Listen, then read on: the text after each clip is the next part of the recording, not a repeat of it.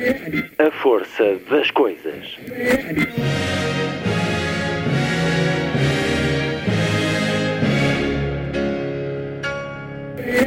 Welcome to the 109th last night of the proms.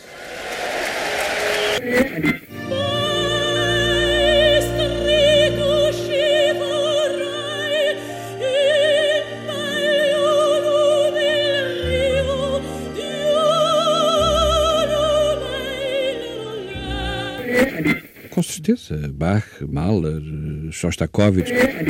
Um programa de Luís Caetano. 12.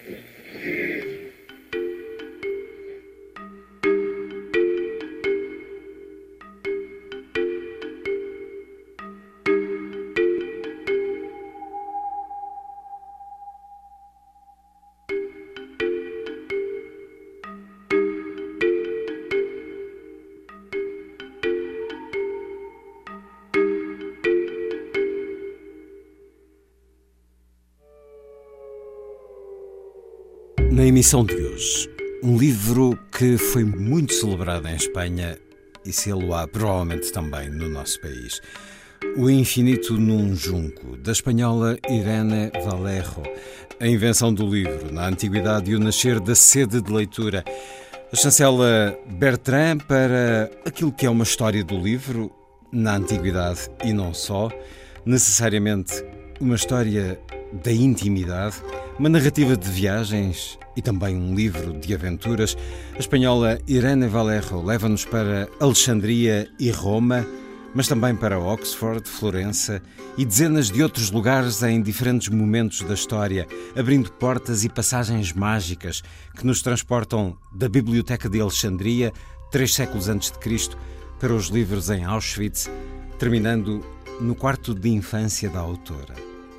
Este é apenas um percurso de dezenas ou centenas que se podem trilhar nesta aventura. O livro, uma aventura, mas também uma revolução que permitiu o afirmar da civilização humana. Uma história que vem das tabuinhas de argila ao papiro, passando pelo pergaminho, pelos manuscritos copiados até ao livro impresso. Aquilo que somos hoje devemos-lo a muitos que séculos e milénios lá atrás permitiram, por exemplo, que fosse criado o primeiro alfabeto da história, que acedêssemos à informação, ao conhecimento. O Infinito num Junco, um livro certamente do agrado de quem gosta de livros. Irene Valerro, em entrevista, já a seguir. O programa termina com Lilliput, o pequeno grande mundo dos livros para os mais novos, aqui percorrido semanalmente por Sandy Gageiro. Sábado, 2 de janeiro, muito boa tarde, os desejos de um bom ano para si. Esta é a força das coisas.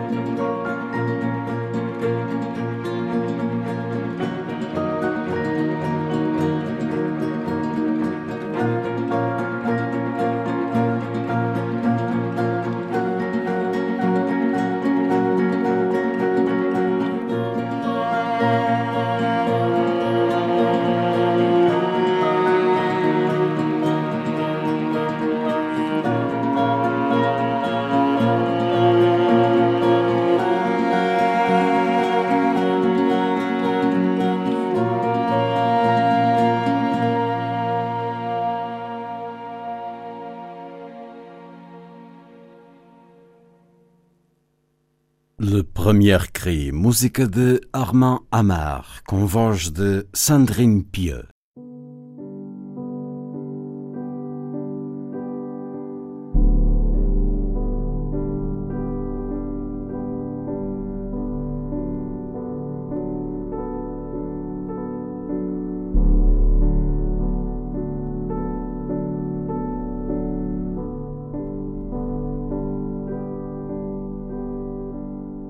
Você que lê este livro viveu durante alguns anos no mundo oral. Desde o seu balbuciar hesitante até aprender a ler, as palavras só existiam na voz. Encontrava os desenhos mudos das letras por todo o lado, mas não significavam nada para si. Os adultos que controlavam o mundo liam e escreviam. Você não entendia bem o que era isso, nem lhe importava muito porque bastava-lhe falar. Os primeiros relatos da sua vida entraram pelos búzios das suas orelhas, os seus olhos ainda não sabiam ouvir. Depois chegou a escola, as linhas retas, os círculos, as letras, as sílabas. Em pequena escala, cumpriu-se em si o mesmo movimento que a humanidade fez da oralidade à escrita. A minha mãe lia-me livros todas as noites, sentada à beira da minha cama. Ela era o rapsodo, eu, o seu público fascinado. O lugar, a hora, os gestos e os silêncios eram sempre os mesmos. A nossa íntima liturgia. Enquanto os seus olhos procuravam o lugar onde tinha abandonado a leitura e depois recuavam umas frases para trás para recuperarem o fio da história, a suave brisa do relato levava todas as preocupações do dia e os medos intuídos da noite. Naquela altura, a leitura parecia-me um paraíso pequeno e provisório. Depois aprendi que todos os paraísos são assim, humildes e transitórios. A sua voz. Eu ouvia a sua voz e os sons da história que ela me ajudava a ouvir com imaginação.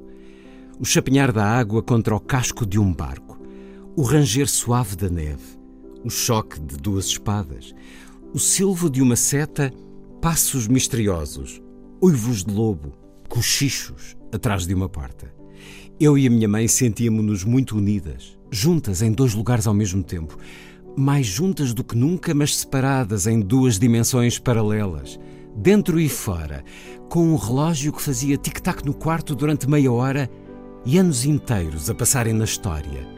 Sozinhas e ao mesmo tempo rodeadas de muita gente. Amigas e espias das personagens.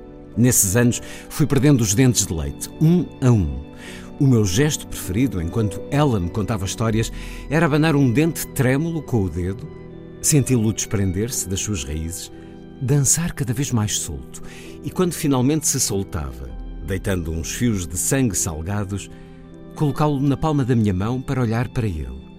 A infância estava a quebrar-se, deixava espaços vazios no meu corpo e cacos brancos pelo caminho. E o tempo de ouvir histórias acabaria depressa embora eu não soubesse disso. E quando chegávamos a episódios especialmente emocionantes, uma perseguição, a proximidade do assassino, a iminência de uma descoberta, o sinal de uma traição. A minha mãe picarreava, fingia uma comichão na garganta, tossia. Era o sinal combinado da primeira interrupção. Já não consigo ler mais. Então era a minha vez de suplicar e ficar desesperada. Não, não, fixe aqui, por favor, continua mais um bocadinho. Estou cansada. Por favor, por favor. Interpretávamos a pequena comédia. E depois ela continuava. Eu sabia que me enganava, claro, mas assustava-me sempre. No fim, uma das interrupções seria a sério e ela fecharia o livro, dar-me um beijo deixar-me-ia sozinha às escuras e dedicar-se-ia a essa vida secreta na qual os mais velhos vivem à noite, às suas noites, apaixonantes, misteriosas, desejadas. Esse país estrangeiro e proibido para as crianças. O livro fechado. Ficaria em cima da mesa de cabeceira, calado e teimoso, expulsando-me dos acampamentos do Yukon, ou das margens do Mississippi, ou do castelo de If, da pousada do almirante Benbow, do Monte de las Ánimas, da selva de Missiones, do lago de Maracaibo, do bairro de Beniakirk em Odessa, de Ventimiglia, da Avenida Nevsky, da Ilha Baratária, do antro da Aranha Shelob, na fronteira de Mordor, do páramo ao pé da mansão dos Baskerville, de Nizhny Novgorod, da floresta de Sherwood, do sinistro laboratório de anatomia de Ingolstadt, do arvoredo do Barão Cosimo em Ombrosa, do planeta dos Baobás, da misteriosa casa de Yvonne de Galé, do refúgio de Fagin da ilha de Ítaca. E embora eu abrisse o livro no lugar oportuno, assinalado pelo marcador, não serviria de nada, pois só veria linhas cheias de patas de aranha que se negariam a dizer-me uma mísera palavra. Sem a voz da minha mãe, a magia não se tornava realidade. Ler era um feitiço, sim. Conseguir que esses insetos estranhos pretos dos livros, que então me pareciam enormes formigueiros de papel, falassem.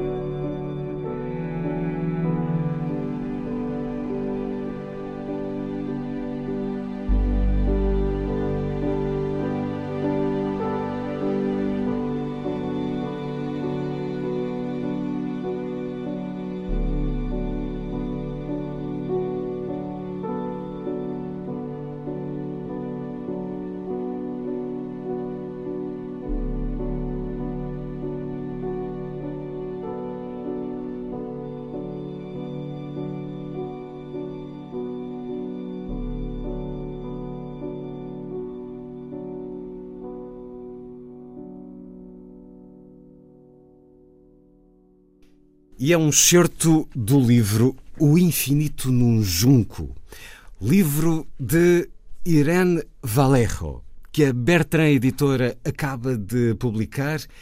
Irene Vallejo nasceu em Saragoça em 1979, estudou filologia clássica, muito por causa de Homero, mas já vamos saber disso. Doutorou-se nas universidades de Florença e Saragoça, ficcionista e ensaísta autora de um livro que quem gosta de livros lerá uma e provavelmente outra e outra vez. Este, O Infinito num Junco, é um extraordinário encontro com os leitores, com aqueles que amam os livros. Irene Valerro, com vários prémios uh, só para este livro, entre os quais o recente Prémio Nacional de Literatura de Espanha um livro muito lido nos últimos meses, neste ano estranho, singular e terrível que estamos a atravessar. O Infinito num Junco, eleito o melhor livro de 2019 por vários jornais. Irene Valerro, bem-vinda à Rádio Pública Portuguesa Antena 2. Encantada de estar com vosotros.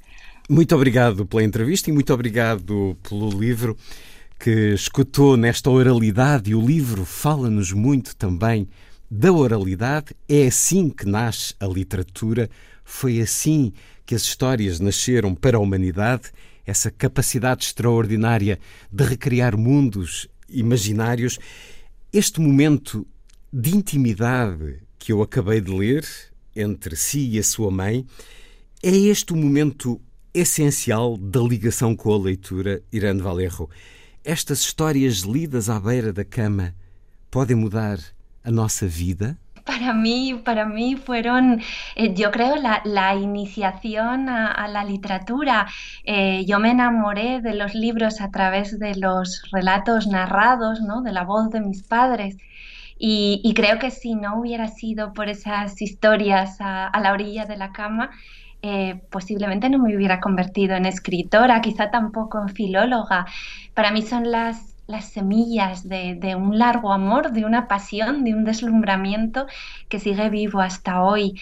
Y, nacieron precisamente en esa intimidad, en ese lugar recogido donde fluía el afecto y donde yo sentía que, que, bueno, que mi madre en esos momentos me regalaba su tiempo, su atención y, y esas historias que yo creía que ella inventaba para mí.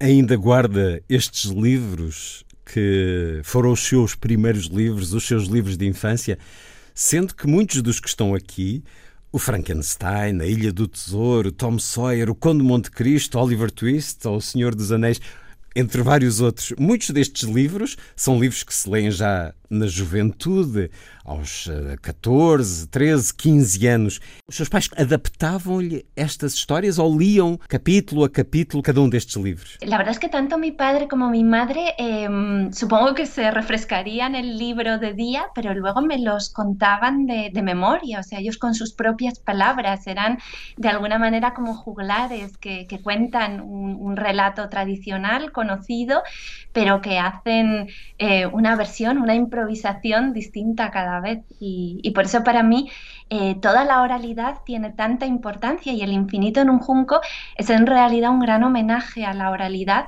que es donde creo yo que se construyó el imaginario mítico y fantástico de la humanidad y de donde en último término proceden todos nuestros relatos. Y, creo que la oralidad es tan poderosa que sigue viva después de la invención del, del alfabeto y por ejemplo la radio es una supervivencia de la oralidad, ¿no? ese poder de la voz para, para transmitir, para seducir, para crear atmósferas sonoras.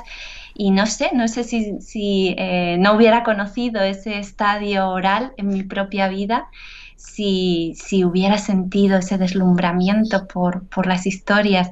Así que sí, tuve la suerte de tener unos padres que eran, que eran casi como unos aedos antiguos, ¿no? como, como sucesores de Homero.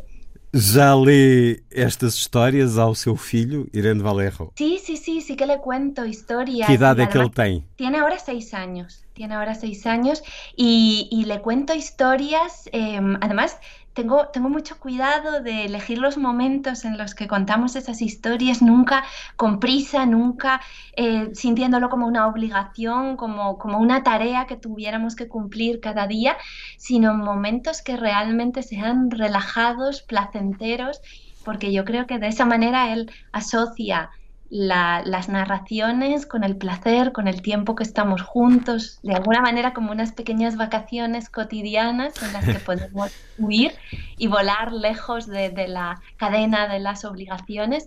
Y, y creo que es muy importante que, que, la lectura nunca sea un imperativo, sino un lugar de, de encuentro y de placer. É uma herdeira de Sherazade, mais um certo Desde os tempos remotos, as mulheres contaram histórias, cantaram romances e criaram versos ao redor da fogueira. Quando era pequena, a minha mãe abriu perante mim um universo das histórias sussurradas. E não foi por acaso. Ao longo dos tempos, foram sobretudo as mulheres que tiveram de desfiar a memória das histórias à noite. Foram as tecedoras de relatos e retalhos. Durante séculos, enovelaram histórias ao mesmo tempo que faziam rodar a roca ou trabalhavam com a lançadeira do tear. Elas foram as primeiras a expressar o universo como malha e como redes. Seguravam com nós as suas alegrias, ilusões, angústias, terrores e crenças mais íntimas. Tingiam a monotonia de cores, entrelançavam verbos, lã, adjetivos e seda. É por isso que os textos e os tecidos partilham tantas palavras. A trama do relato, o nó do argumento o fio de uma história, o desenlace da narração. Puxar o fio da meada, alinhavar uma história, urdir uma intriga. É por isso que os velhos mitos nos falam da mortalha de Penélope, dos bordados de Aracna, do fio de Ariana, da linha da vida que as moiras fiavam, da tela dos destinos que as nornas coziam, do tapete mágico de Sherazade. Escrevo para que não se quebre o velho fio de voz. Por que, que as mulheres tendem a ser as contadoras de histórias, Irene Valerro? Bueno, yo, yo, tengo la impresión de que la clave está en, en, esas etimologías, ¿no? Es como hacer arqueología con el sí. lenguaje. Y lo que yo encuentro es que si nos remontamos a los tiempos de los eh, cazadores-recolectores, pues eh, la mayoría de los cazadores eran hombres que llevaban vidas más activas, mientras que las mujeres se quedarían probablemente eh, esperándolos y haciendo tareas, pues tejer cuerdas, cordones, la, la, ropa, ese tipo de, ¿no? de, de labor Y entonces es muy posible que al em, estar trabajando con los dedos, pero mantener libre la mente, pues empezarán a contarse historias, ¿no? Historias al mismo tiempo que trabajaban que les permitían, pues, eh, entretenerse, compartir experiencias. Y creo que, que, eso, que, eso nos remonta como a los albores de la historia y al principio de, de las narraciones y, posiblemente eh, las mujeres hayan sido siempre ¿no? como las guardianas de la memoria, del recuerdo y de las narraciones. Por supuesto, también los hombres tendrían sus propios relatos, pero eh, parece que el lenguaje nos lleva a pensar que hay una relación profunda entre esas reuniones de personas trabajando con, los hilos y con los telares y, la narración, el, origen de nuestros más remotos relatos. Y bueno, a mí me interesa destacarlo porque ahora nos parece que la metáfora de la red es muy moderna, que tiene que ver con las tecnologías, con Internet, pero realmente la, la metáfora original relacionada con las redes es la de las narraciones, es la de los cuentos, ¿no? Es, es lo que nos contamos y cómo con las historias nos entretejemos unos a otros, ¿no? Y estamos constantemente hablando de perder el hilo, ¿no? de los nudos, del argumento, del desenlace de la historia. Es decir, fuimos, fuimos una red antes gracias a, a los cuentos que nos hemos contado, a las historias que nos hemos relatado, a los mitos y las leyendas que a través de las pantallas de los ordenadores.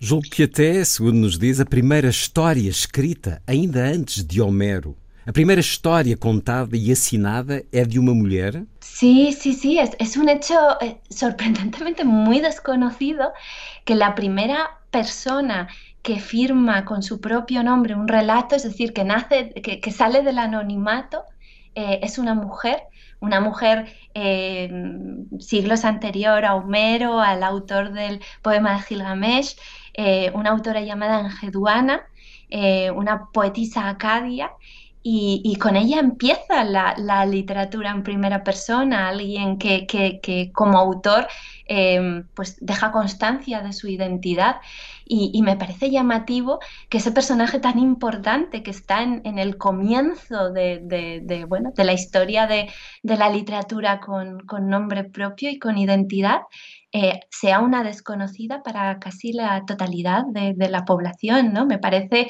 sintomático de cómo eh, muchas veces las aportaciones de las mujeres han sido eh, arrinconadas o silenciadas y hablo de otros personajes femeninos de la historia griega y romana que también tuvieron que afrontar grandes dificultades para, para bueno, hacer oír su voz en unas sociedades que no se lo ponían fácil, fácil a las mujeres para estudiar, para, para alfabetizarse y para poder escribir. Y, a pesar de eso, a pesar de que esas mujeres necesitaron mucha valentía para, para, componer sus relatos y dejar oír su voz, luego parecen haber sido olvidadas u omitidas en los libros de historia y en los manuales que, ¿no? y, en los libros que estudian los niños en el colegio. Entonces yo creo que a esta Engeduana tenemos que rescatarla porque es un personaje fascinante que está ahí en ese umbral entre el tiempo desconocido previo a, ¿no? a, la propia historia y a la escritura y la entrada realmente en, en nuestro universo literario. Aqui estamos a fazê-lo, resgatá-la, celebrá-la.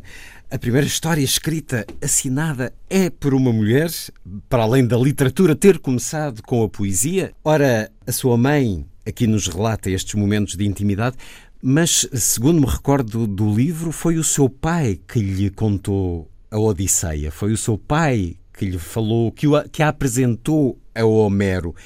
Como é que ele lhe falava da saga de Ulisses, Irene Vallejo? Pues eh, la verdad es que el origen fue, fue, curioso. Había cuando yo era pequeña en televisión una serie de dibujos animados de un Ulises galáctico. Hmm. Y, cuando mi padre me veía delante de la pantalla me decía, pero ese no es el verdadero Ulises, ese no es el Ulises de verdad, el auténtico. Y claro, así me, me despertó la curiosidad y yo le pregunté, le pregunté, pero ¿cuál es el Ulises auténtico entonces? ¿Cuál es la verdadera historia de Ulises si no es esta?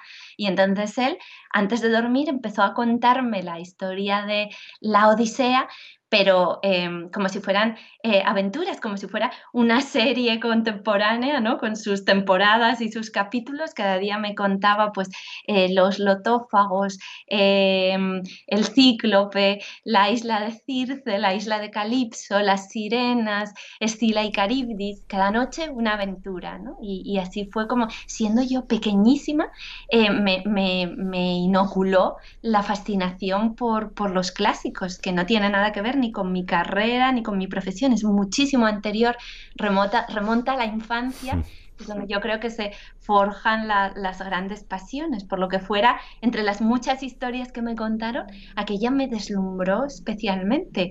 Y, ya a partir de ahí, toda la mitología mediterránea, también la romana, entraron en mi vida. Me empezaron a regalar libros de, mitos, también las mitologías nórdicas, las orientales.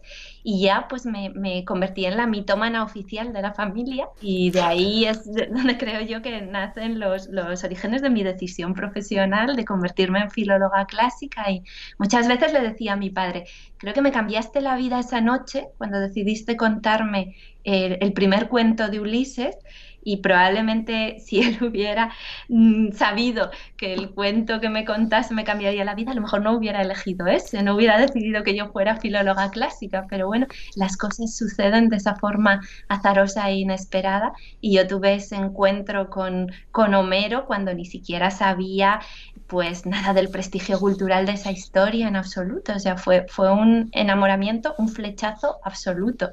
Eis a prova provada e o testemunho de que os livros mudam vidas. Assim aconteceu com a escritora e filóloga clássica Irene Valerro por causa de Homero. É, portanto, uma mulher mais da Odisseia do que da Ilíada, Irene Valerro. Sí, bueno, la, Odisea es un poema más moderno, no, estoy hablando de cronología, sino incluso de, la visión del mundo que transmite, ¿no? Mientras que la Iliada está centrada en un episodio bélico, ¿no? Y, el motivo por el que actúan la mayoría de los personajes es eh, el honor, la gloria guerrera aunque tiene momentos realmente conmovedores y bellísimos, em, creo que, en el mundo contemporáneo entendemos mejor a ese Ulises que quiere volver a casa, que añora a su mujer y a su hijo, pero se entretiene por el camino porque también le gustan las aventuras, ¿no? la, excitación de lo inesperado. Y entonces, bueno, pues al final mm, James Joyce lo convirtió en una metáfora del hombre contemporáneo, ¿no? A, Ulises, y creo que es eh, el germen de la novela eh, esa odisea. Y además nos presenta un mundo mucho más variado donde aparecen mm, mujeres, eh, mendigos, gente de clase alta, de clase baja, eh, los niños, los jóvenes. es un universo muchísimo más amplio. Y, bueno, para mí, desde luego, fue el, nacimiento de, esa pasión en, la boca de mi padre, que no llegó nunca a contarme la, la Iliada, y creo que por ese motivo, ¿no? Por ese motivo eh, emocional eh, relacionado con, la memoria y, bueno, también con el viaje, ¿no? Que, que, a los niños siempre nos fascina la idea del viaje, pues ya se ha quedado grabado de una forma especial y, y bueno, es lo que tiene el primer amor, ¿no? É um grande livro da viagem também, como acabou de dizer tal como é o seu livro, este O Infinito num Junco, de Irene Valerro, que a Bertrand acaba de publicar, um livro que nos leva para as primeiras histórias, mas permanentemente a retomar ao nosso tempo, a todos os tempos, buscando outras histórias, porque tudo isto é a tal renda, é o tal trabalho de filigrana que vai passando de geração para geração um livro que nos fala das tabuinhas de argila ao papiro, depois o pergaminho de Pérgamo, uh, na Turquia. Ora, o papiro, daqui o título deste livro, o belíssimo título deste livro, O Infinito num Junco. Os papiros são feitos a partir dos juncos cujas raízes se fixavam nas margens do Nilo. Os papiros que mediam entre 13 e 30 centímetros de largura e podiam ter mais de 40 metros de comprimento. E leva-nos no início deste livro, a primeira parte mais dedicada ao Egito e à Grécia, a segunda parte a Roma, leva-nos para Alexandria, o centro de uma civilização que ultrapassou fronteiras e onde o saber era fundamental, era fundamental para o poder. Ptolomeu, que nasceu na Macedónia e não suporia jamais ser rei do Egito, é uma figura à qual ficamos gratos ao ler o seu livro. Ele que acompanhou Alexandre o Grande e assim chegou a esse lugar provavelmente inimaginável para ele quando mais jovem. Estamos a falar de três séculos antes de Cristo, em Alexandria. Leio aqui um excerto que nos leva para essa magnífica cidade, embora seja uma cidade jovem e poderosa. A nostalgia esconde-se nos próprios alicerces de Alexandria. O rei tem saudades dos tempos passados que não conheceu, mas estes deixam-no obcecado. A era dourada de Atenas, os dias efervescentes de Péricles, os filósofos, os grandes historiadores, o teatro, os sofistas, os discursos, a concentração de indivíduos extraordinários numa pequena capital orgulhosa que se proclamou a escola da Grécia. Durante séculos, os macedónios, no seu país quase bárbaro, a norte da Grécia, ouviam falar do esplendor de Atenas. E essas notícias e rumores fascinavam-nos. Convidaram o velho Eurípides para passar os seus últimos anos com eles.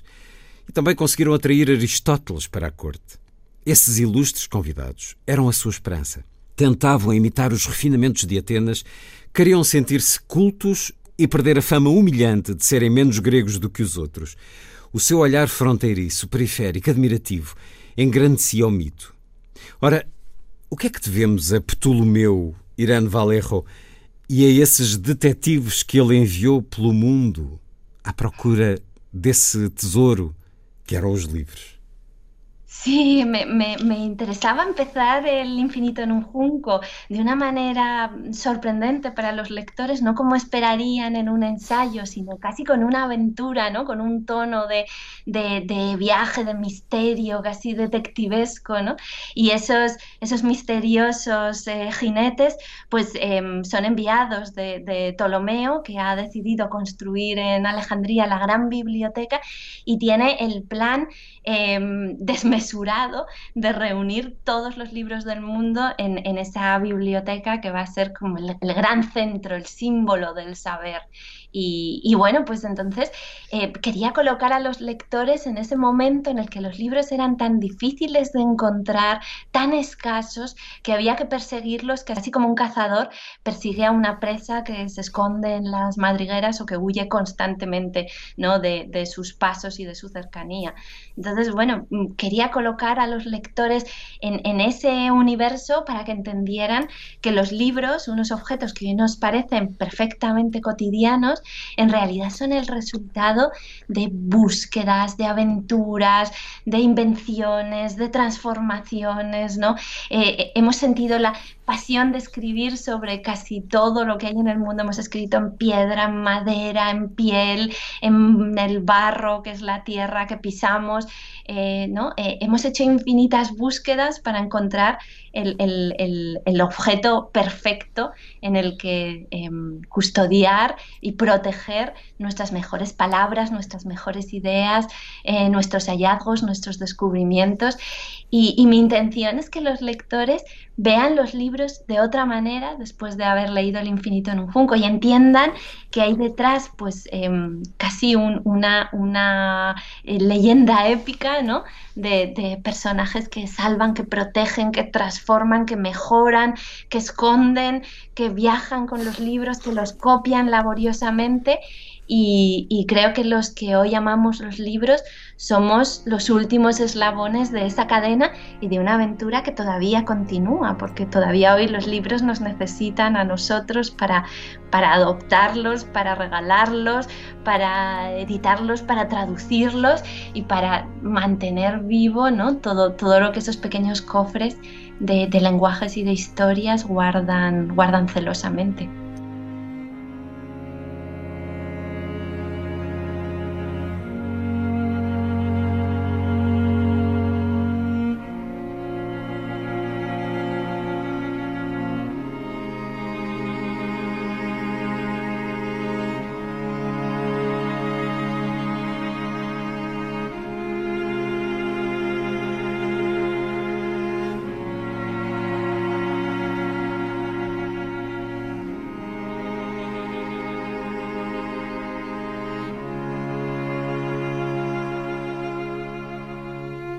Misteriosos grupos de homens a cavalo percorrem os caminhos da Grécia.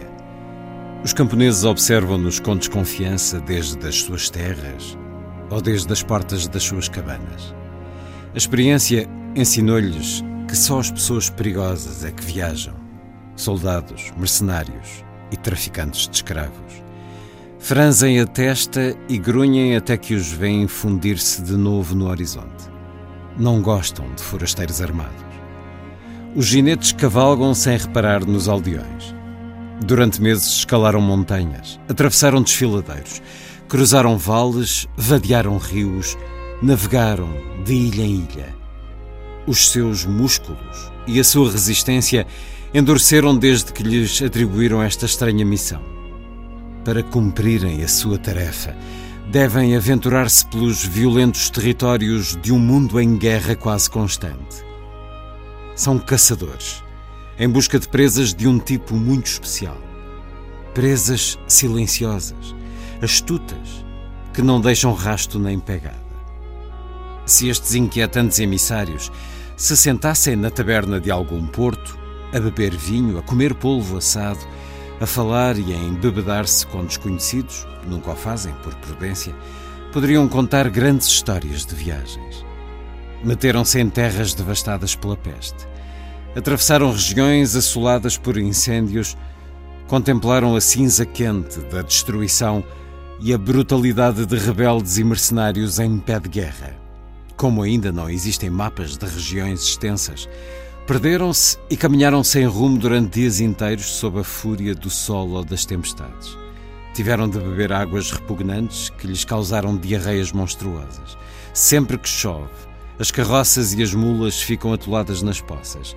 Entre gritos e juramentos, puxaram-nas até caírem de joelhos e beijarem a lama. Quando a noite os surpreende longe de algum refúgio, só a sua capa é que os protege dos escorpiões.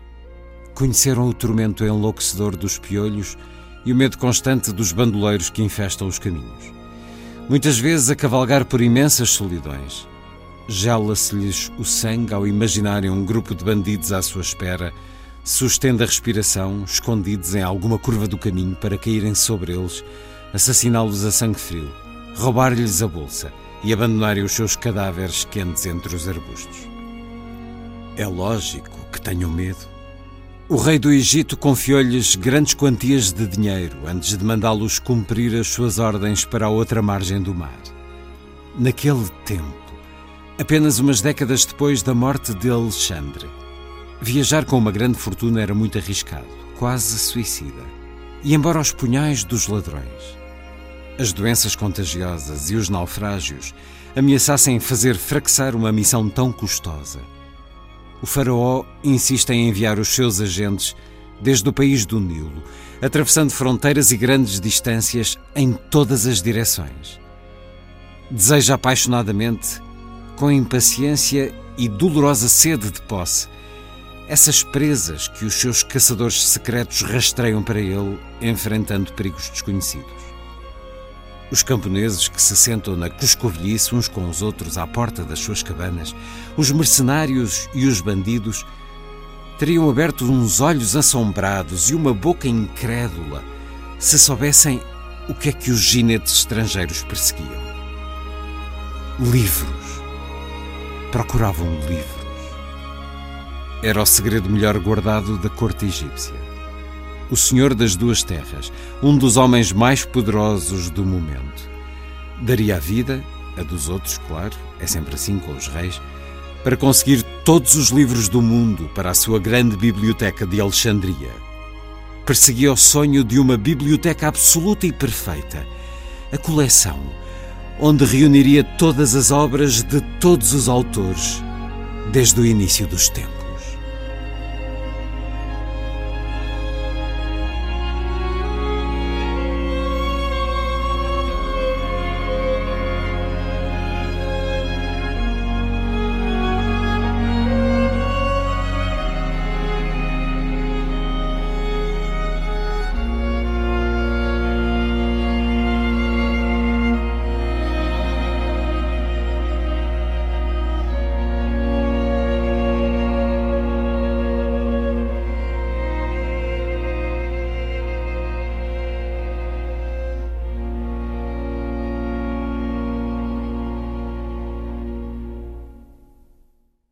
A conversa com a escritora Irene Valerro, autora do livro O Infinito num Junco. Continua daqui a pouco.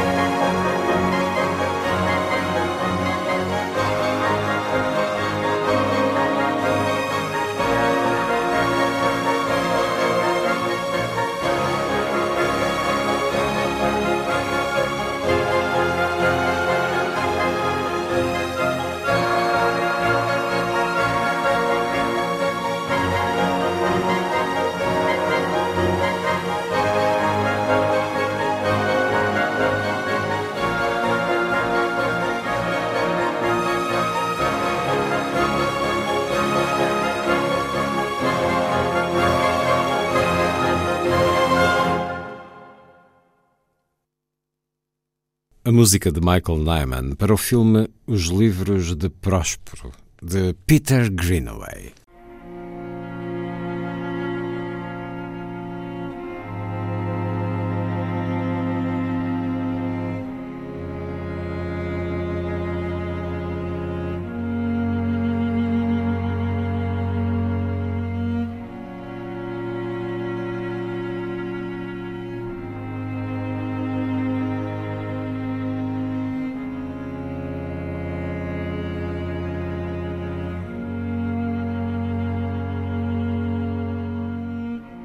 Invenção dos livros foi talvez o maior triunfo na nossa tenaz luta contra a destruição.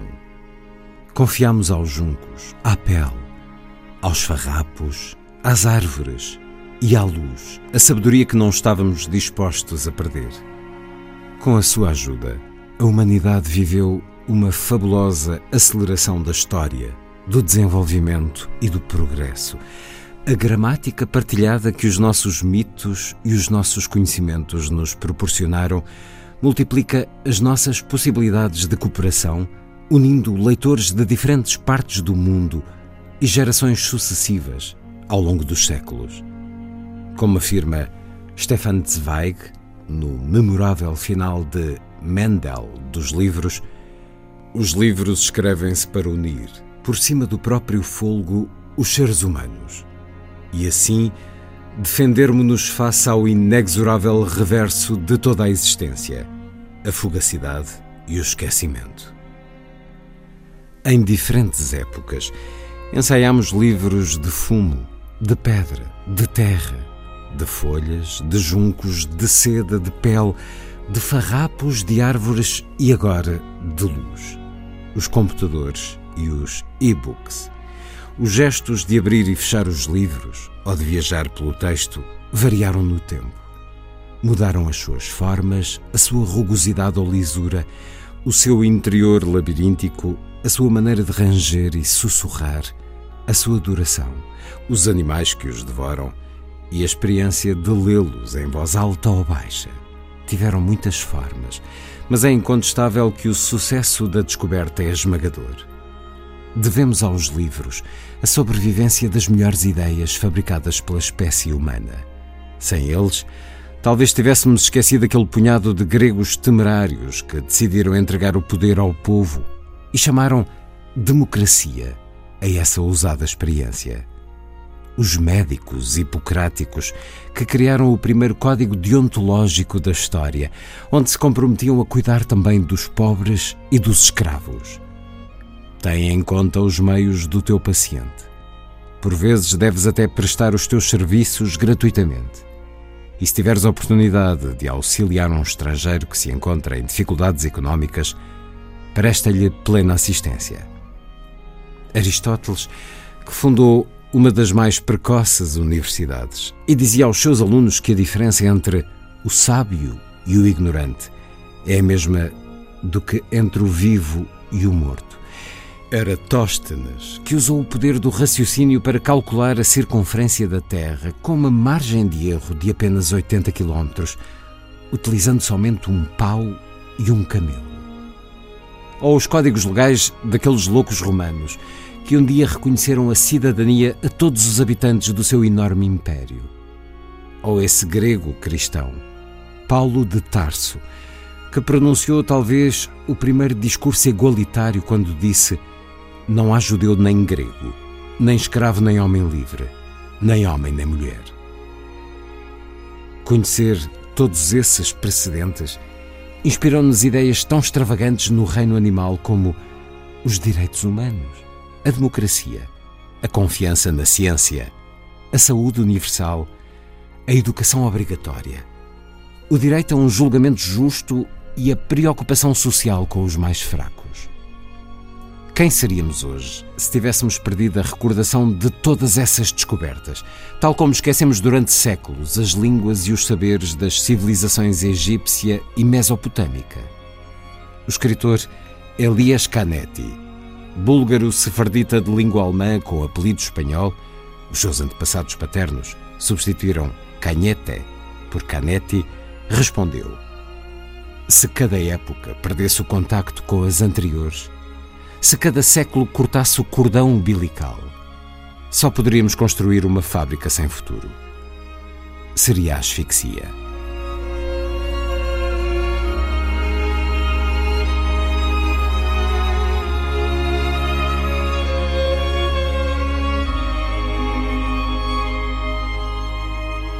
Excerto do livro O Infinito num Junco.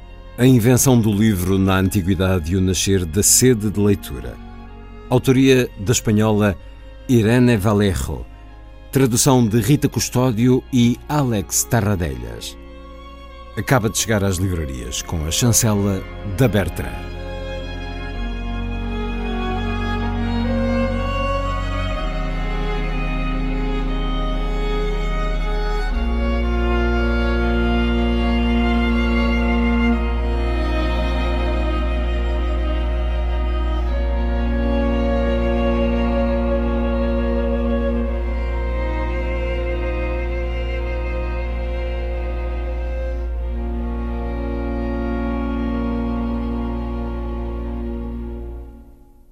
A conversa ficou na história dos emissários enviados em todas as direções por um rei que sabe que o conhecimento é o maior dos poderes e por isso dá-lhes por missão obterem o maior número possível de livros para essa ambição de sabedoria que é a Biblioteca de Alexandria.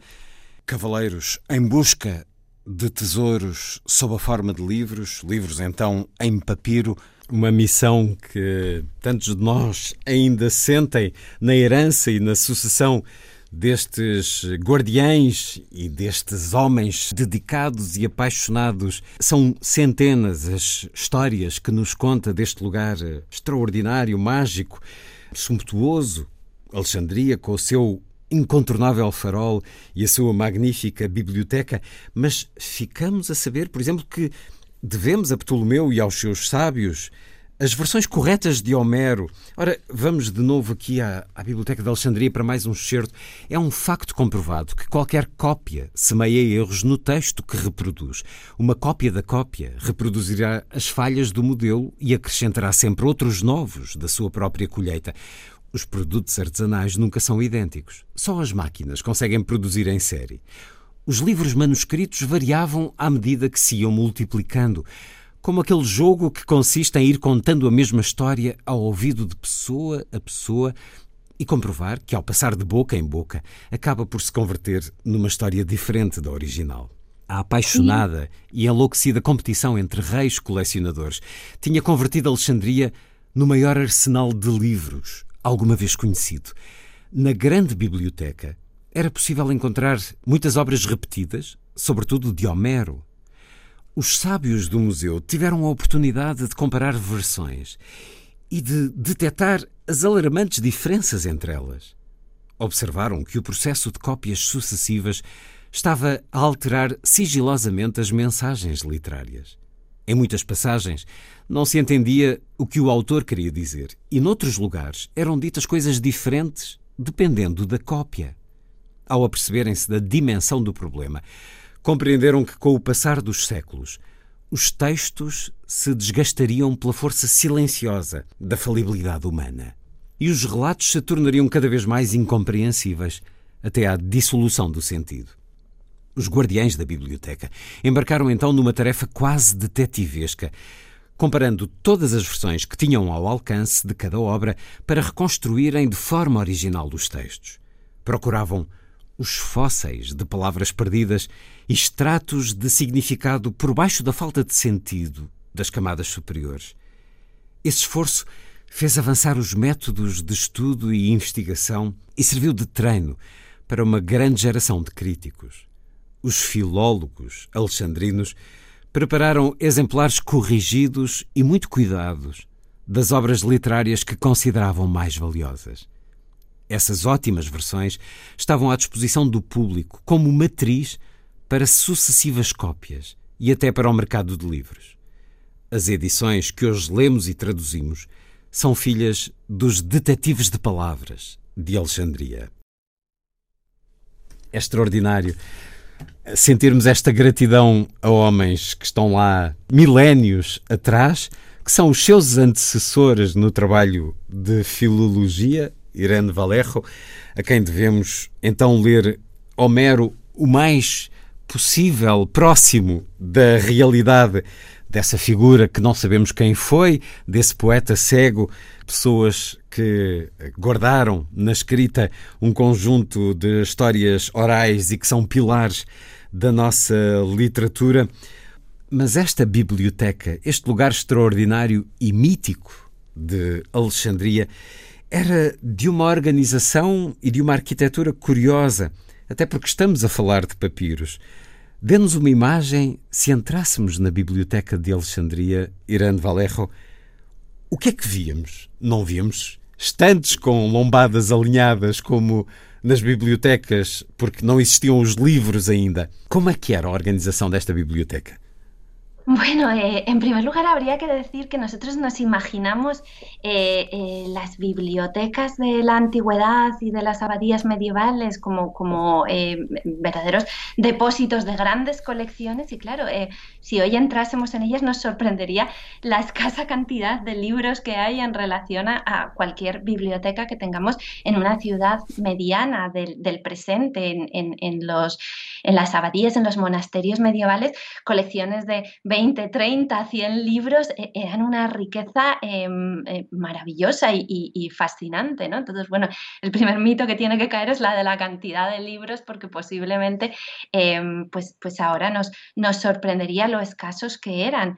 Eh, en segundo lugar, en, Alejandría em, se leía al, aire libre, ¿no? había una especie de pórticos, perípatos, ¿no? Donde la gente eh, se sentaba, eh, caminaba al mismo tiempo que leía, con sus rollos entre las manos, y había como una especie de nichos en la pared donde estaban los libros disponibles, y después había eh, una especie de, almacenes donde los libros em, de, lectura menos frecuente o los que necesitaban reparaciones o los que se estaban estudiando o catalogando, pues estaban eh, guardados y, simplemente apilados, ¿no? Em, claro, los rollos de papiro hay que pensar que no tenían eh, un aspecto revolucionario y avanzadísimo de nuestros libros, que es el lomo. Y es importantísimo el lomo, porque en el lomo aparece el título del libro y es muy fácil identificar un libro, pero los, pero los rollos no, los rollos no, no se podía hacer constar en ningún, en ningún lugar cuál era el título de ese libro. Se les ponía unas etiquetas, pero dicen los antiguos que eh, la mayor parte de las veces se caían. Entonces eh, había que abrirlos uno por uno para ver de qué libro se trataba y era muchísimo más fatigoso. Otro aspecto que nos llamaría la atención es que em, se leía en voz alta. Eh, era muy raro, muy infrecuente leer en silencio como leemos nosotros ahora. Entonces entrar en una biblioteca no era entrar en un dominio de silencio, como ahora se nos pide, sino todo lo contrario, era un lugar lleno de susurros, de voces que estaban leyendo en voz alta, porque la gente todavía em, reconstruía el sentido de los textos que no estaban separados por palabras, ni tenían comas, ni ninguna de las ayudas que hay ahora en un texto, cuando los oían, tenían que pasarlos por el oído para, para entenderlos. Entonces, bueno, sería un lugar poblado de voces, ¿no? Y, con un pequeño eh, guirigay de fondo eh, recorriendo el, espacio. Y, bueno, son eh, las, bibliotecas ya en el mundo romano sí que se parecen más a las nuestras, unas salas lujosas donde la gente lee, pero en el mundo griego tenían ese, eh, ese aspecto, ¿no? Como de pórticos o, perípatos o lugares de, semiabiertos al, al aire libre. Y, bueno, la verdad es que la Biblioteca de Alejandría es ese gran mito ¿no? del que todos hemos oído hablar, pero en realidad eh, sabemos muy poco de los, de los detalles, de lo que la arqueología o los documentos nos, nos, nos pueden transmitir sobre las bibliotecas antiguas y sobre todo lo que es muy desconocido es eh, su relación con el museo, que era, bueno, museo bien es, el templo de las musas en el lenguaje antiguo, que era fue como un primer instituto de investigación donde eh, los Ptolomeos, los gobernantes griegos de Egipto, reunieron a las mejores mentes de la época, tanto de humanidades como de ciencias, para que trabajaran juntos. Eh, les liberaron de las preocupaciones materiales porque les asignaron un sueldo, les alimentaban allí, comían todos juntos, intercambiaban ideas, proyectos, investigaciones y de allí pues em, nacieron magníficos hallazgos, pues por ejemplo como la filología, el estudio de la filología del que hablábamos antes, pero pues también los primeros cálculos del perímetro de la Tierra o, la invención de algo muy parecido a la máquina de vapor que, descubrieron en, Alejandría, pero no le encontraron utilidad práctica y lo utilizaron solo para, para mover que eran como una especie de robots de la época y de hecho se considera que el primer eh, tratado sobre robótica remonta a aquella época alejandrina.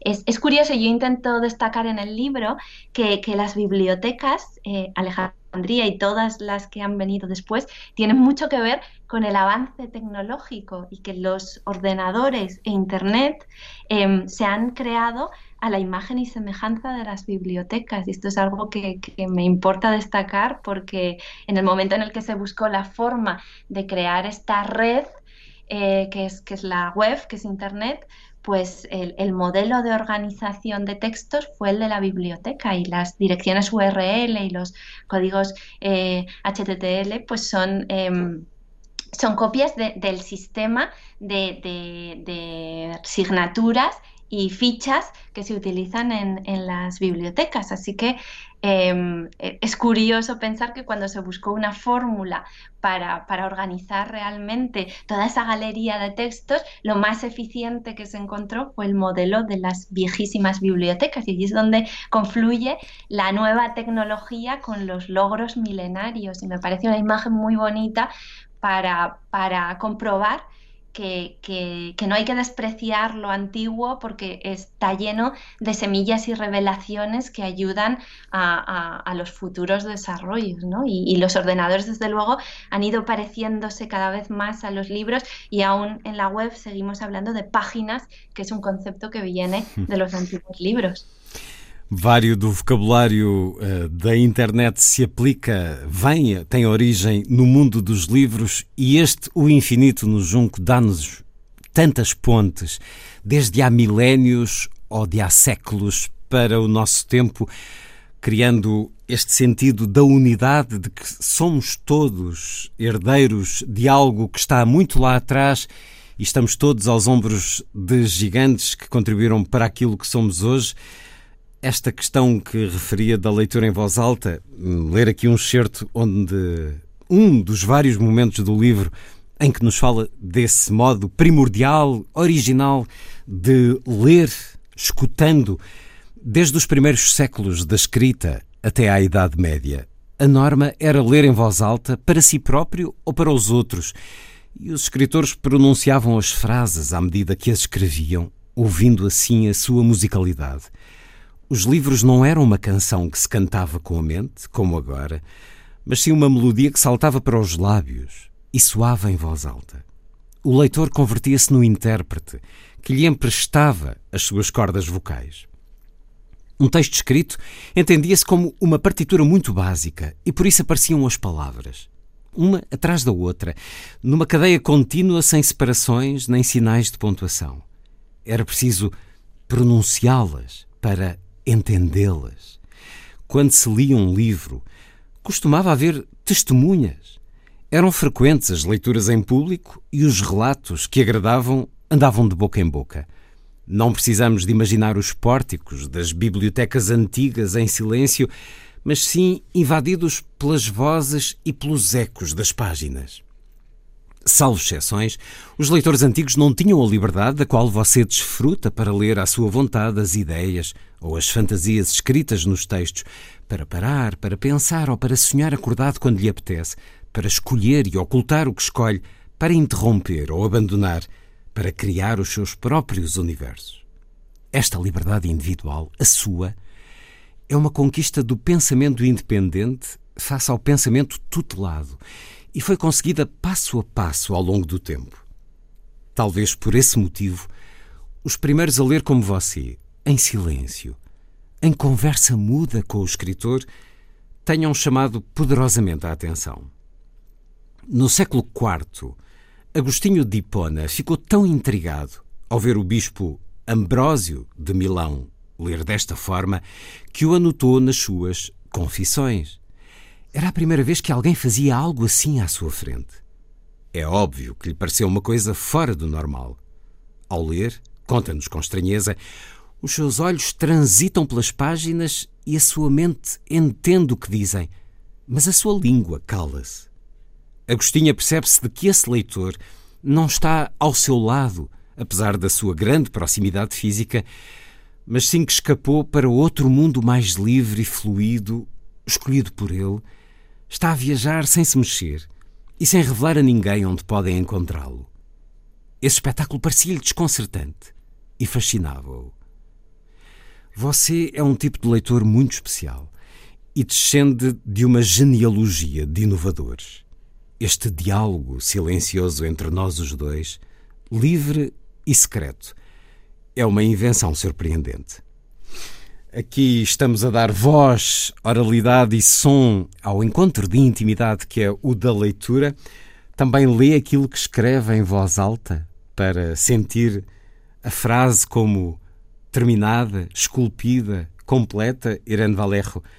Lê em voz alta para sentir as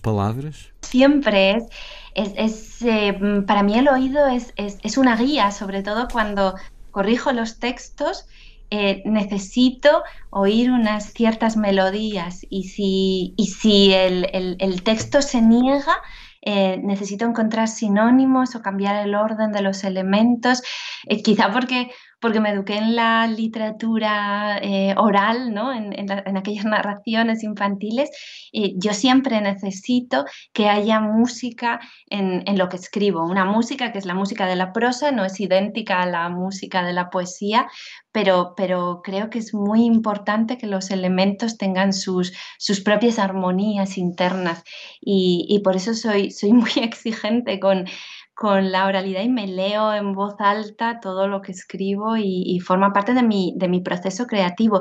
Es más, en el infinito en un junco he hecho un experimento de intentar llevar eh, la voz oral a, a, la escritura, aunque parezca paradójico, eh, entré en contacto con una asociación de narradoras orales y, las acompañé a algunos espectáculos y me, y me, me, me, me, empapé un poco de cuáles eran sus técnicas porque tenía el deseo de que este libro estuviera escrito de una forma que quien lo lee tenga la impresión, eh, el espejismo de que se la está contando alguien a su lado, ¿no? de que casi se le susurra al oído lo que lee. Y, y, bueno, pues fue, fue un, uno de los grandes desafíos de escribir El infinito en un junco. Já nos levou ao interior dessa mítica biblioteca, a de Alexandria, já nos descreveu aquilo que encontraríamos com surpresa à dimensão do nosso tempo. Fale-nos do momento de intimidade que teve na biblioteca ricardiana de Florença, com um manuscrito de Petrarca do século XIV, manuscrito em pele, pele bovina, creio eu, ou caprina. É algo que nos descreve quase como uma experiência erótica. Partilhe connosco esse momento, Irene Valerro. Bueno, la verdad es que eh, sí que fue una, una, una, gran experiencia. Era la primera vez eh, que tenía un valiosísimo manuscrito en pergamino entre las manos y creo que, que, que, fue ese instante en el que entendí muchas cosas. Entendí, en primer lugar, eh, la belleza del libro artesanal, del libro escrito palabra por palabra, letra a letra, con aquellas cal caligrafías armoniosas, ¿no? Y, y, la cantidad de horas y de esfuerzos y de desvelos de, de, los copistas que se dedicaban a esa tarea. De hecho, en los manuscritos medievales muchas veces, eh, al margen, el copista escribe alguna frase, se queja del dolor de espalda, dice que, las horas se hacen largas, ¿no? Eh, era un trabajo duro y, podía alguien eh, tener que trabajar jornada tras jornada durante meses para acabar de copiar un libro, ¿no? Algo que ahora se hace de, de, una manera industrial, en serie y sin particular esfuerzo, pero en aquellos momentos pues había un enorme sacrificio eh, personal, eh, humano, detrás de cada libro copiado. Luego también fue, fue emocionante sentir cómo, cómo crepitaban la, las hojas de pergamino, ¿no?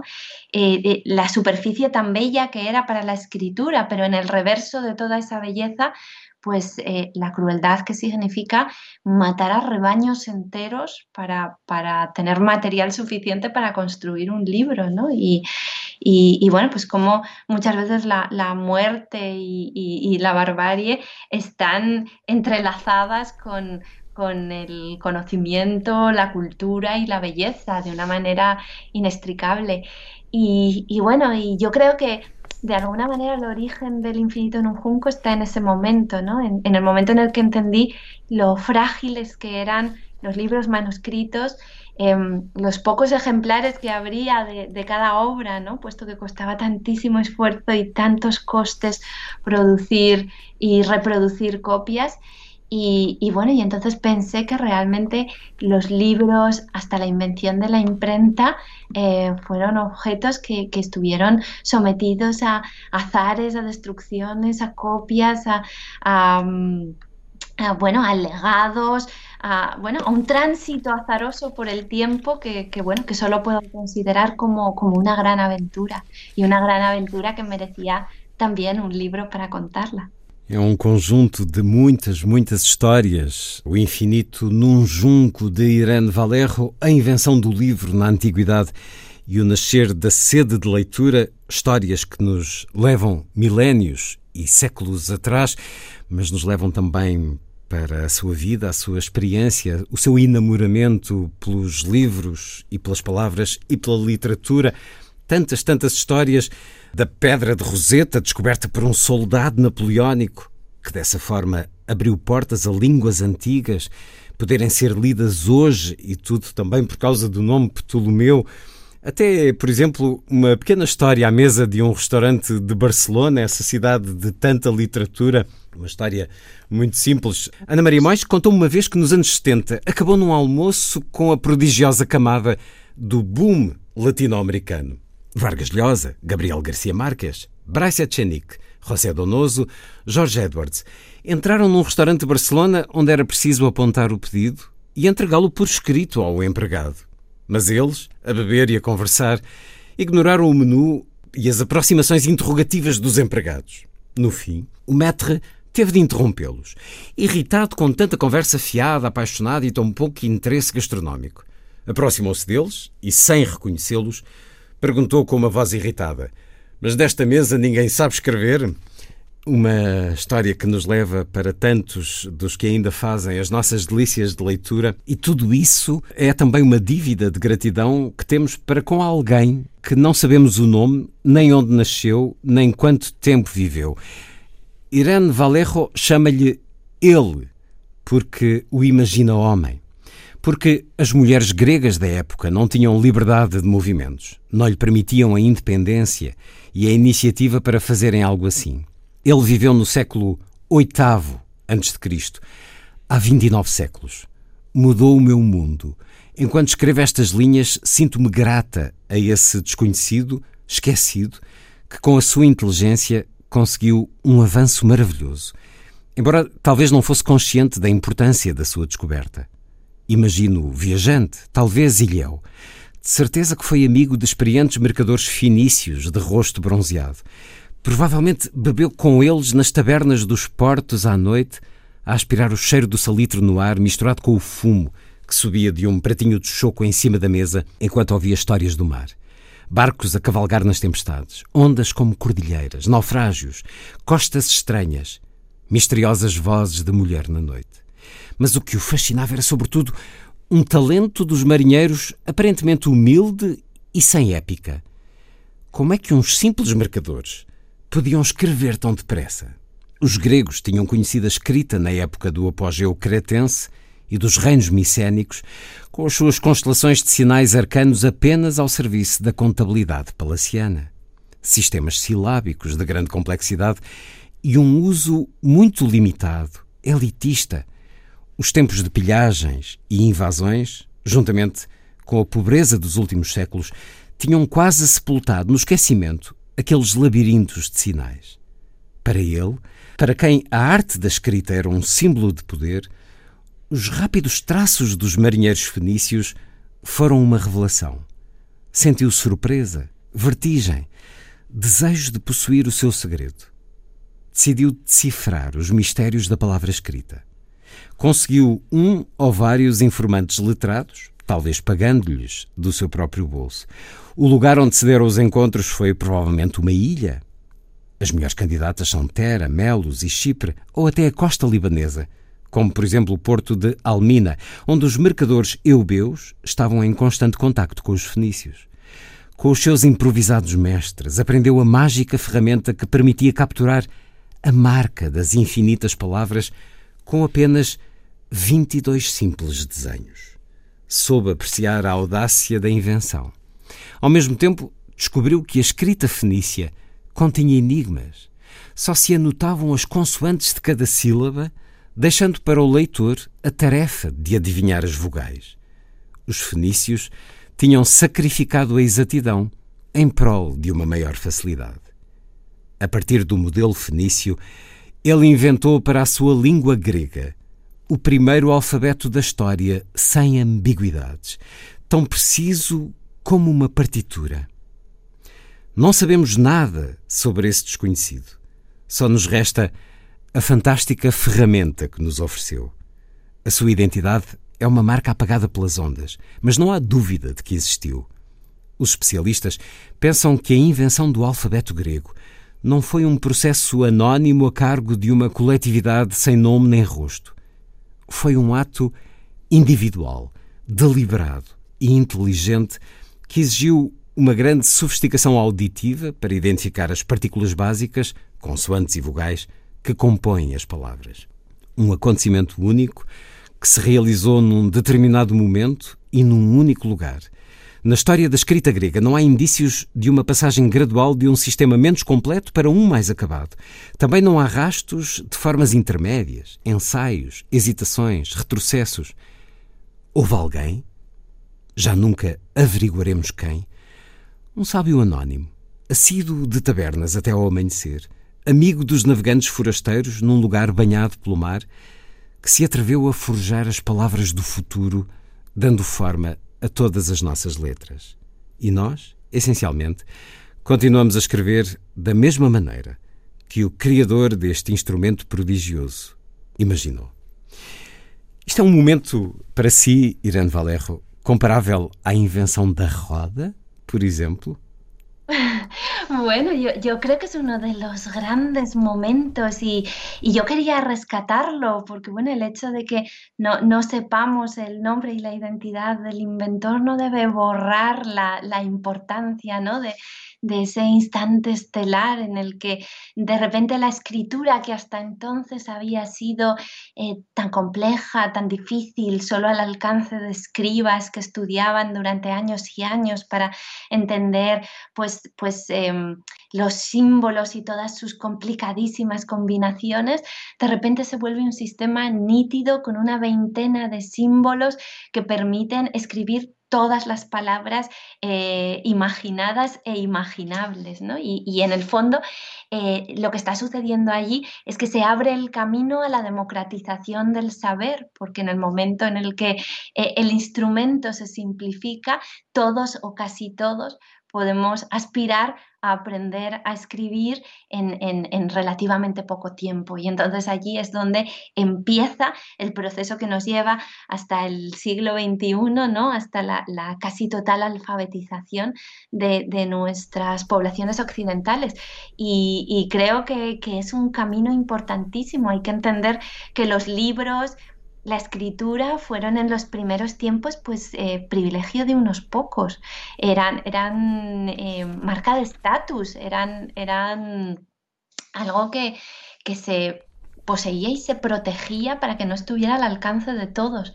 Y la invención del alfabeto, después las bibliotecas, las librerías, la educación, nuestra educación basada sobre todo en aprender a, a escribir, a leer y los números, han hecho que, que, bueno, que el, que el, hallazgo de ese eh, misterioso adaptador de, y creador del, del, alfabeto griego, pues, pues nos haya legado realmente la, la herramienta definitiva para que todos nosotros, eh, a título individual, podamos ser autodidactas, encontrar nuestro camino, nuestro conocimiento, acceder al saber y, por supuesto eh, las redes sociales ¿no? y, el, e Internet que están llenas de, literatura, de conocimientos, de, información a la que no podríamos acceder si no fuéramos la mayoría de nosotros capaces de, la gran mayoría, de leer y escribir. O sea que sí, yo creo que es, que es, que es un momento esencial para, para la historia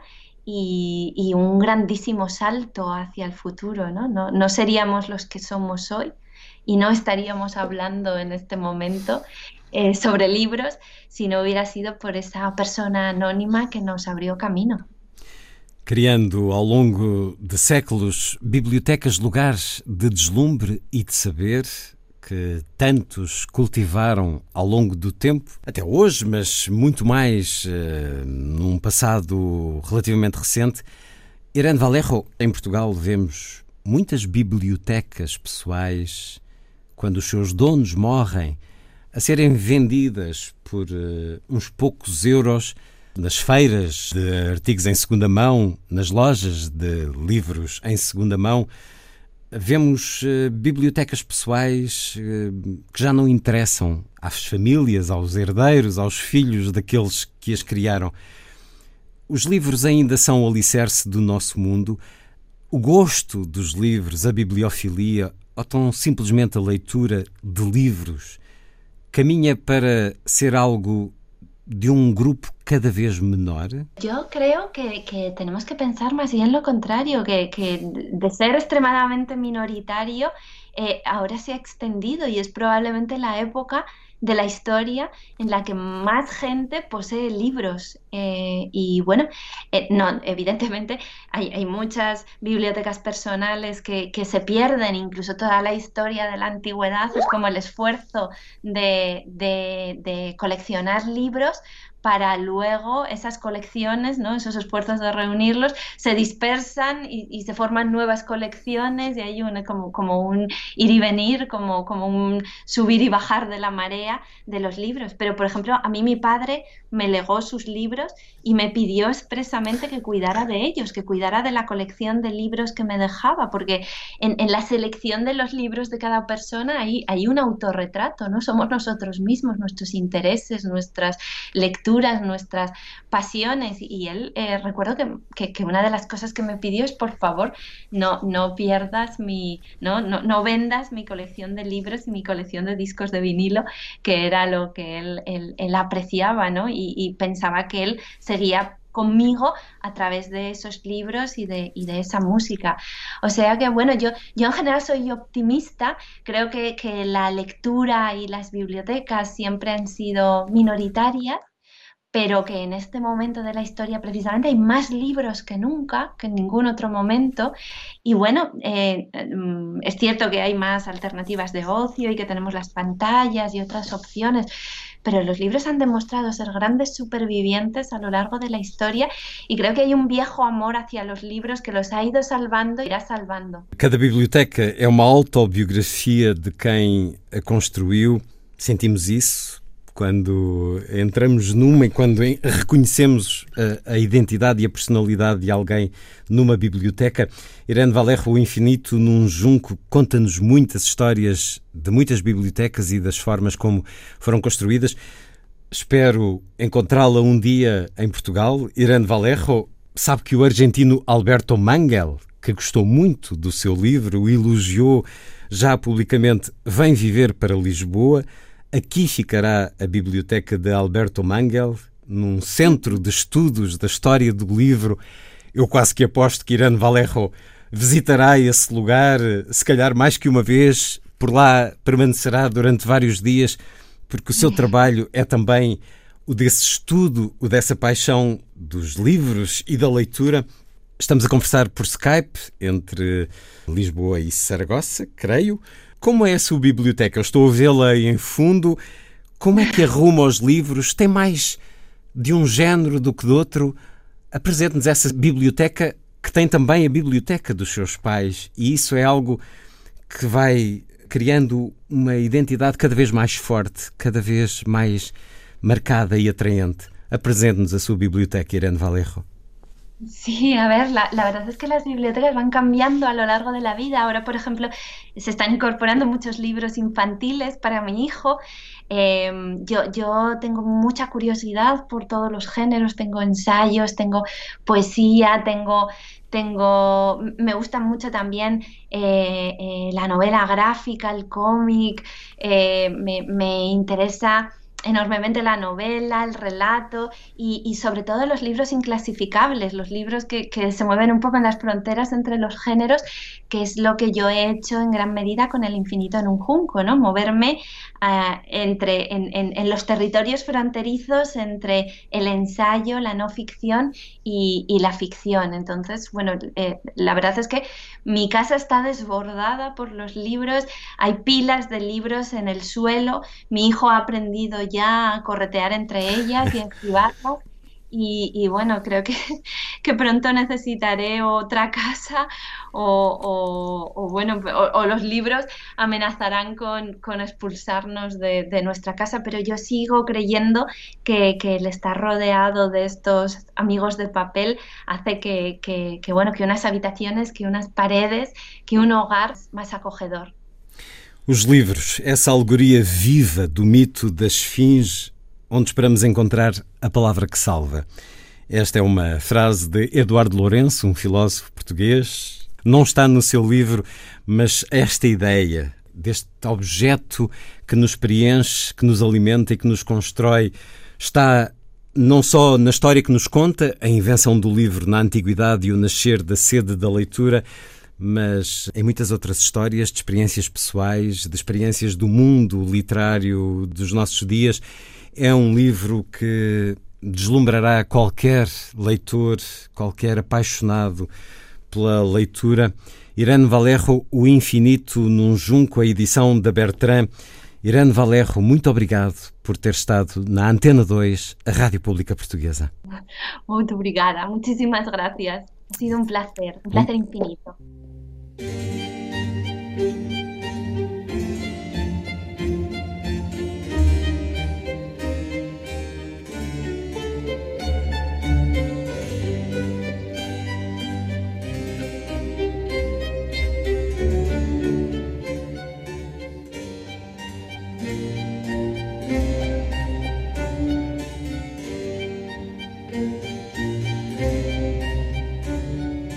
A força das coisas.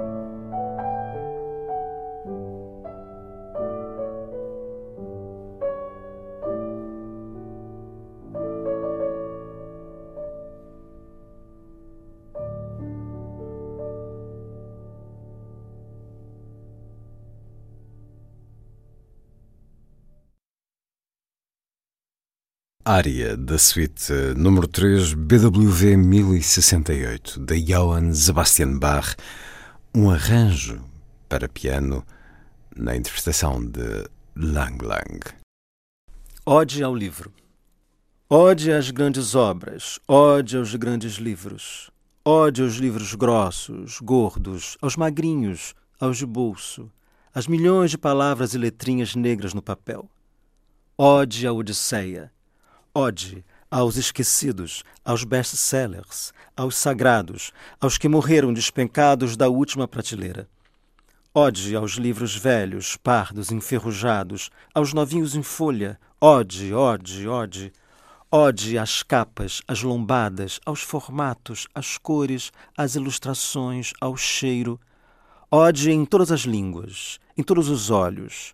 Ode às orelhas, aos pés de página, à folha de rosto as notas biográficas, as epígrafes, as erratas, as bibliografias, aos índices, as dedicatórias, aos fácios, pré e pós. Ode às traduções, ode às antologias, ode aos volumes, ode aos tomos, ode a Gutenberg, ao método Braille, ao inventor dos óculos, às livrarias, ode à Biblioteca de Babel, à Biblioteca de Alexandria, ode ao primeiro, ao último livro. Ode ao livro. Um poema de Eucanã Ferraz.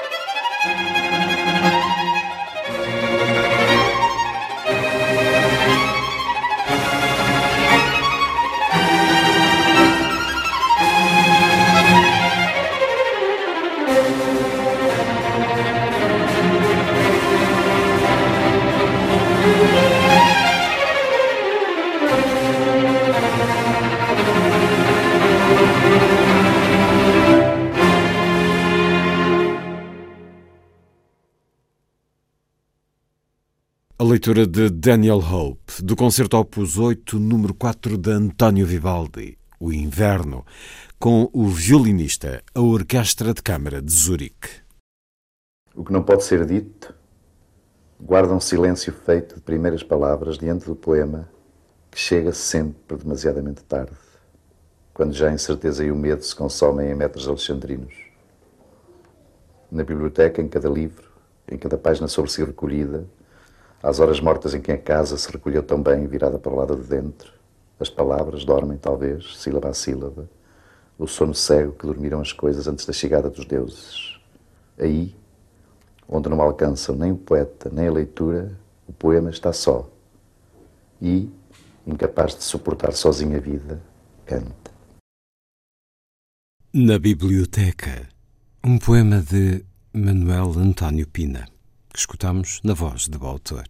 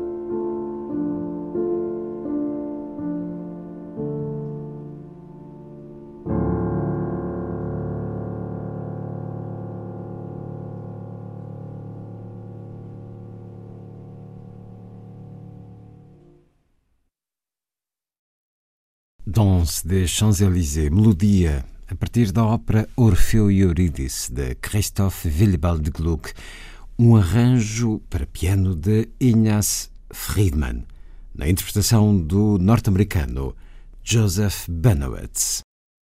A seguir, Lilliput é o pequeno grande mundo dos livros para os mais novos, percorrido semanalmente neste programa por Sandy Gageiro.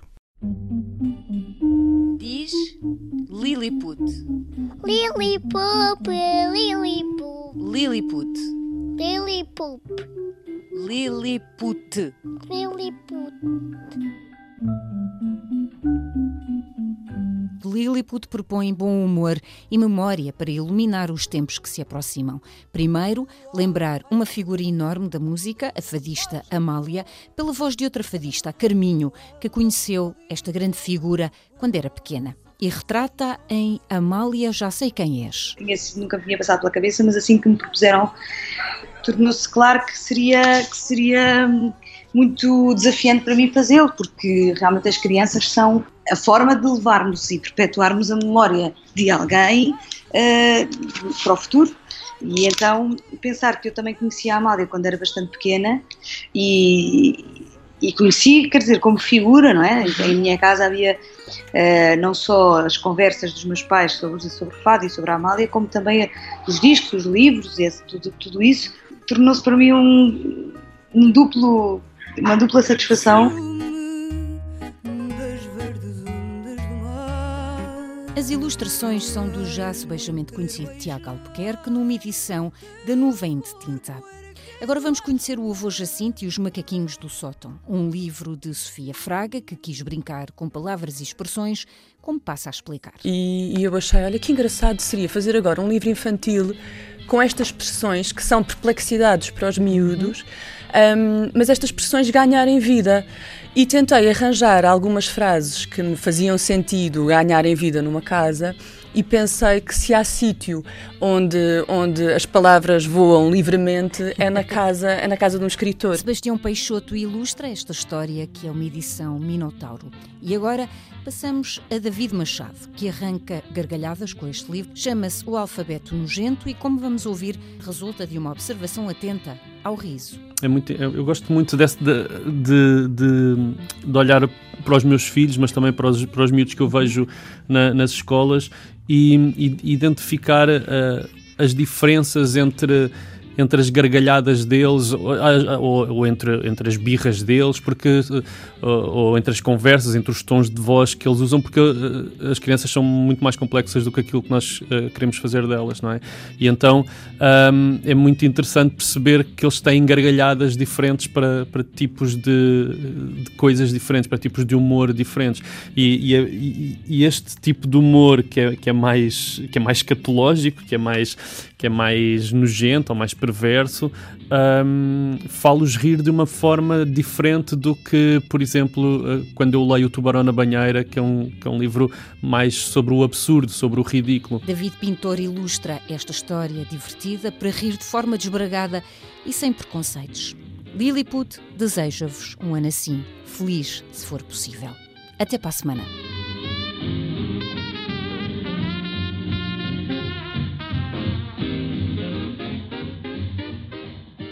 Música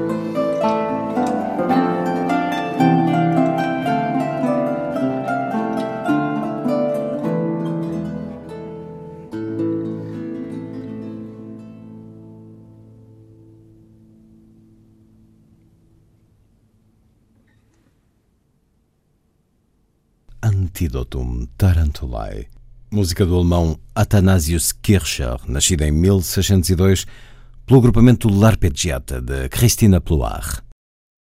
Foi a força das coisas. Assim, obrigado por estar com a rádio. Bom dia, bom fim de semana.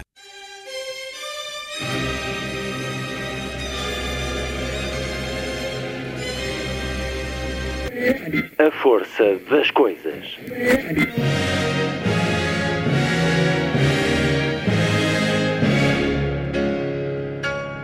Welcome to the 109th last night of the proms.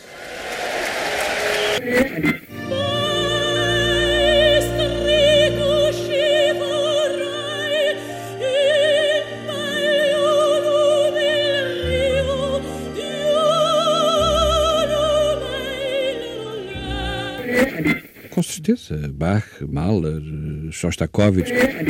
Um programa de Luís Caetano.